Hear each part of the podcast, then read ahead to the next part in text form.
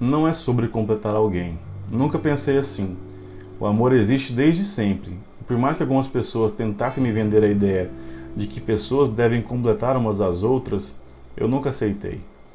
Eu acredito sim que haja um encaixe entre as pessoas. O amor da vida existe, exatamente para nós. Mas não é porque encaixamos que nós estejamos completando um ao outro. Conexões são raras. Nos tornamos indivíduos completos quando realizamos nossos sonhos, conquistamos nosso espaço no ambiente de trabalho e conseguimos adquirir aquilo que nos conforta. O amor é uma parte disso. Mas isso não quer dizer que somos peças de Tetris, que tudo fica devidamente encaixadinho no seu lugar.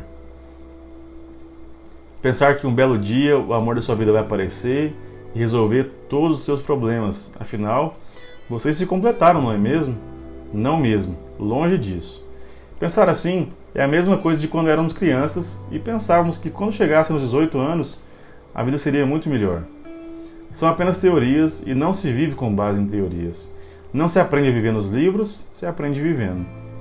O amor não é, nunca foi e nem nunca será sobre completar pessoas. O amor é sobre conectar-se ao outro, vivendo as diferenças e se deliciando com as semelhanças. É respeitar quando um gosta de pop e o outro de rock, mas dançar junto ao som de jazz. É saber que nem sempre fazer a sua vontade está acima de tudo e vice-versa. É possível achar um meio termo em quase tudo. Quase. Afinal, não somos perfeitos e vez ou outra é preciso ceder para no final sorrir só de ver o outro feliz. Não, não é sobre completar, é sobre encaixar e serem dois seres imperfeitos lutando para terem um relacionamento perfeito. Afinal, o amor é perfeito, as pessoas não.